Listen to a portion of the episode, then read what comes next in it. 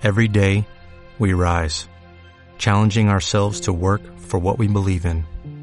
At U.S. Border Patrol, protecting our borders is more than a job, it's a calling. Agents answer the call, working together to keep our country and communities safe. If you are ready for a new mission, join U.S. Border Patrol and go beyond. Learn more at cbp.gov/careers.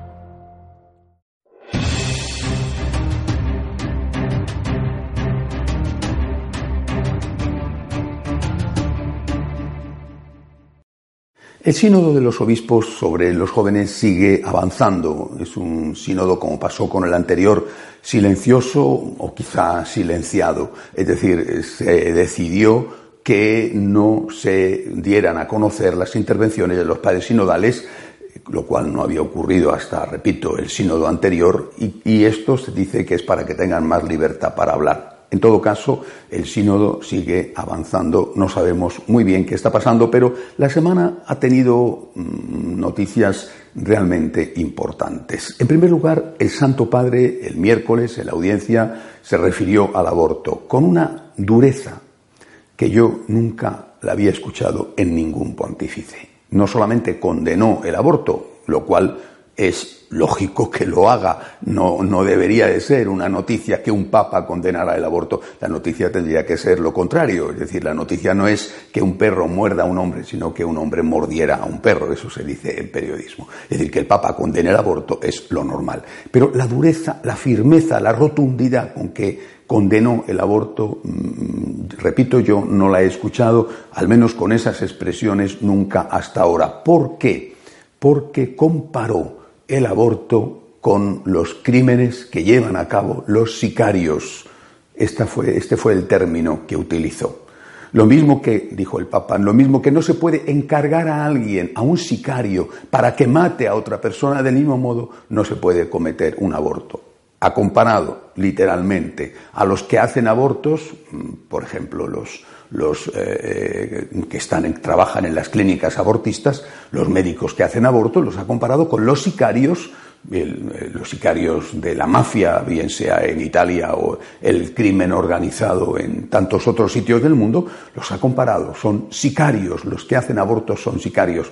Pero también estoy seguro de que esa no era la intención del Santo Padre, ha comparado a las mujeres que abortan con las personas que encargan a un sicario que mate a otra persona. Estoy seguro de que esto último no era la intención del Santo Padre, pero lo primero sí, lo ha dicho claramente, eh, lo mismo que los sicarios matan a personas, así están encargando a personas que maten a los no nacidos. Repito, es una condena durísima en el fondo y también en la forma. Pero quizá lo más, eh, lo más duro de la semana han sido las declaraciones a una televisión eh, norteamericana del cardenal Kupik, que está presente en el sínodo. Eh, el cardenal Kupik es el arzobispo de Chicago, muy ligado al ex cardenal McCarrick, eh, muy ligado por muchos motivos, entre otras cosas por la amistad.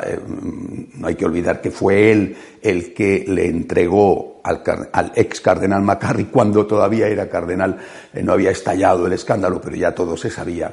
Bueno, pues fue él el que le entregó el premio Francisco porque representaba, se suponía, según Kupik, y ahí están sus palabras de, grandes elogios, se suponía que era el que más eh, encarnaba eh, la, digamos, la reforma que estaba pretendiendo llevar adelante el Papa Francisco. Bueno, pues el cardenal Kupik ha hecho unas declaraciones diciendo que en su diócesis, Chicago, no se aplica la política, no se tiene la política de negar la comunión a las parejas homosexuales, es decir, a los homosexuales que viven como pareja y que, por tanto, aunque no ha especificado, se supone que no viven el voto de castidad, que en su diócesis se da la comunión a las parejas homosexuales. Bueno, es decir, a los homosexuales que practican la homosexualidad. Esto, lógicamente, ha levantado una grandísima polvareda. Y además esto coincide en la misma semana con otra noticia.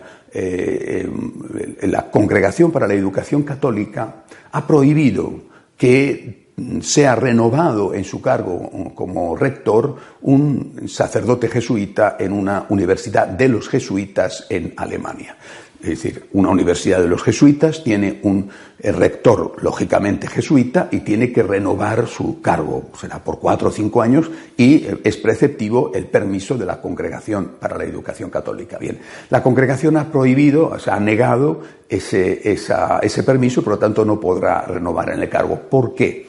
Porque este sacerdote jesuita ha hecho declaraciones a favor de los matrimonios homosexuales e incluso ha dicho que él mismo ha dado la bendición a algunas parejas homosexuales. El provincial de los jesuitas en Alemania y el obispo de la diócesis donde está esa universidad, la diócesis de Limburg, han puesto el grito en el cielo, han protestado, han dicho que van a apelar. Bueno, a mí no me parece posible, ni se me pasa por la cabeza, que la Congregación para la Educación Católica haya tomado esta decisión de prohibir a un jesuita que sea rector de una universidad jesuítica precisamente por ese motivo, es decir, porque está a favor de, de los matrimonios o las parejas homosexuales, sin que haya contado, haya informado al Santo Padre. Si no ha informado al Papa, puede hacerlo. A lo mejor está dentro de, sus, de su derecho a tomar decisiones de calibre, esta es una decisión de un cierto peso, pero eh, eh, posiblemente haya informado al Papa porque además es un jesuita el que está implicado en una universidad de los jesuitas y nada menos que en Alemania. Es decir, eh, señales contradictorias. Por un lado, Kupik, cardenal Kupik, un hombre muy próximo al Papa Francisco, no hay que olvidar que el Papa Francisco le ha nombrado a él para que participe en el sínodo de los jóvenes, le ha nombrado, es decir, no fue elegido Kupik por la Conferencia Episcopal Norteamericana. Por un lado, Kupik dice que él, en su diócesis, se está dando la comunión a las parejas gay. Y por otro lado, el Vaticano, la Congregación para la Educación Católica, eh, eh, niega que una persona que opina eso mismo eh, pueda seguir como rector de una universidad, que es además una universidad de la propia eh, orden eh, a la que pertenece el vedado por la Congregación para la Educación Católica. Señales contradictorias, señales contradictorias que, que además no son las únicas. Por ejemplo, cerca de la diócesis de Chicago hay, por supuesto, otras diócesis. Eh, en una de ellas, también en el estado de Illinois, en una de ellas el obispo ha dicho que en, su diócesis no solamente no dan la comunión a, los, a, los, eh, a las parejas homosexuales, sino que además no les va a permitir si están, están, viviendo como parejas homosexuales, no les va a permitir que tengan acceso, cuando muera uno de ellos, a, los funerales. No van a hacer para ellos un funeral católico. Es decir, nos encontramos en un mismo estado, no solamente en un mismo país como es Estados Unidos, sino en un mismo estado, nos encontramos con dos obispos que tienen una postura sobre el mismo tema absolutamente contraria. En una diócesis se da la comunión y por tanto plena e incorporación a la iglesia, más plena es imposible, y en la diócesis al lado se dice que allí ni siquiera pueden tener derecho al funeral católico si están viviendo como pareja en el momento de la muerte. Repito, ¿esto qué genera? Un gran, enorme desconcierto. Hay que ponerse en, la piel del pueblo de Dios. Un enorme desconcierto. Estas señales contradictorias hacen que la gente esté despistada. Eh, podemos añadir otras cosas. El ingrediente de que Kupik haya sido amigo y haya elogiado públicamente con grandes eh, amistosos términos a McCarrick. Son, cosas que a la gente en Estados Unidos y en el conjunto del mundo, porque hoy se sabe todo en cualquier rincón del planeta, cosas que a la gente la desconcierta. ¿Qué significa? ¿Está prohibido? ¿No está prohibido? ¿Se puede? ¿No se puede? Porque aquí sí que se puede, aquí no se puede. Creo que está en juego claramente la unidad de la Iglesia esto me parece evidente. En una diócesis esto es pecado, en otra diócesis no es pecado. Esto es evidente. Y por otro lado, creo yo también que está en juego la apostolicidad de la Iglesia. Es decir, la Iglesia es apostólica porque está basada en la roca de los apóstoles. Pero no solamente la apostolicidad significa que está basada en la sucesión apostólica está basada en la enseñanza apostólica, la enseñanza y la sucesión. Si nos quedamos sin la enseñanza, es decir, sin aquello que enseña la palabra de Dios, sin aquello que enseña el Nuevo Testamento, los evangelios y también las cartas, porque parece que San Pablo es hoy el gran enemigo a batir, porque él sí que habla claro de muchas cosas, bueno, pues si nos quedamos sin la enseñanza contenida en la palabra de Dios y si la apostolicidad, que significa el magisterio continuo, lo que llamamos la tradición, es decir, cómo el magisterio se ha ido desarrollando y evolucionando, ciertamente ha ido progresando y avanzando, pero nunca volviendo atrás y negando el magisterio anterior y mucho menos negando la palabra de Dios, si quitamos esto, falla la apostolicidad de la Iglesia y desde luego falla la unidad, una santa, católica y apostólica. Una y apostólica, desde luego, a este paso ya no lo están siendo o corren el riesgo de no serlo. Vuelvo a repetir, Pensemos en el pueblo de Dios. Pensemos en esa persona de Chicago o, de cualquier otra diócesis norteamericana o una diócesis de España o una diócesis de cualquier país del mundo que dice, pero esto está bien aquí, esto está mal aquí. el Vaticano mismo dice, esto no puede ser, el caso del eh, sacerdote jesuita alemán, y en otro sitio, en cambio, una persona muy próxima, uno de esos amigos del Papa, eh, dice que eso sí que puede ser y que él lo hace, creo que eh, tiene que terminar esta confusión y tiene que terminar cuanto antes por el bien de todos.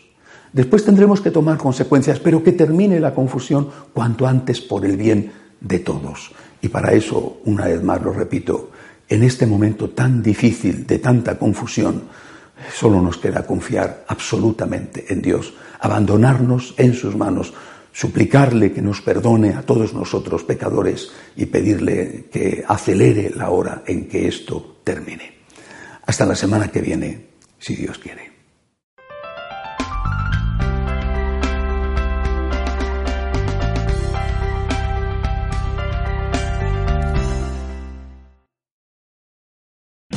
O'Reilly Auto Parts puede ayudarte a encontrar un taller mecánico cerca de ti. Para más información, llama a tu tienda O'Reilly Auto Parts o visita oreillyauto.com.